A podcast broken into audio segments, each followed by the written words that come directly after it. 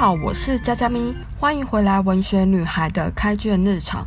今天我要继续讲的主题是个人与社会之间的关系。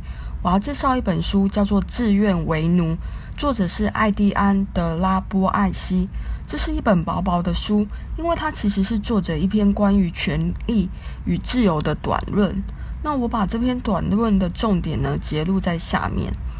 作者提到说，为什么会有这么多的人、这么多的城市、国家会愿意忍受一个暴君，而暴君所拥有的也只有臣民所交予他的权势。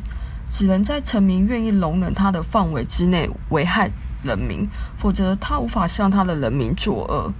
这样说来，是人民放任暴君横行，甚至造成了自己被暴政压制的结果。因为他们本来只要停止服从，就可以脱离被奴役的状态，是人民奴役了自己，割断了自己的喉咙。他们可以在奴役和自由之间选择，却推开了自由，拥抱枷锁。为何我们不当个人，而自愿被当成禽兽来对待呢？作者说，为了获得欲求的善，勇者不会因为危险而胆怯，智者不会因苦难而退缩。我们会拒绝自由，只可能是因为我们过度安逸。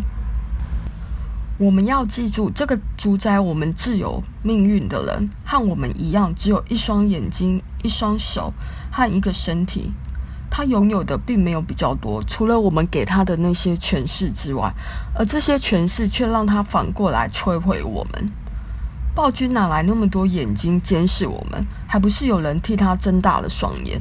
他哪来那么多手鞭打我们？还不是我们把双手借给了他？若不是我们，他哪来的权力？他怎么敢突袭我们？若不是我们和他合谋的话。我们自己播下有毒的种子，使他可以反过来伤害我们。我们让自己承受这么多的苦难，却让暴君可以沉溺在那些肮脏卑鄙的享乐之中。我们让自己日渐的消弱，却可以使它茁壮，然后将鞭策我们的缰绳勒得更紧。承受这么重的侮辱，就连畜生都要在对生命彻底麻木，或者是在彻底停止忍受之间做出选择。只要我们愿意尝试，就能拯救自己。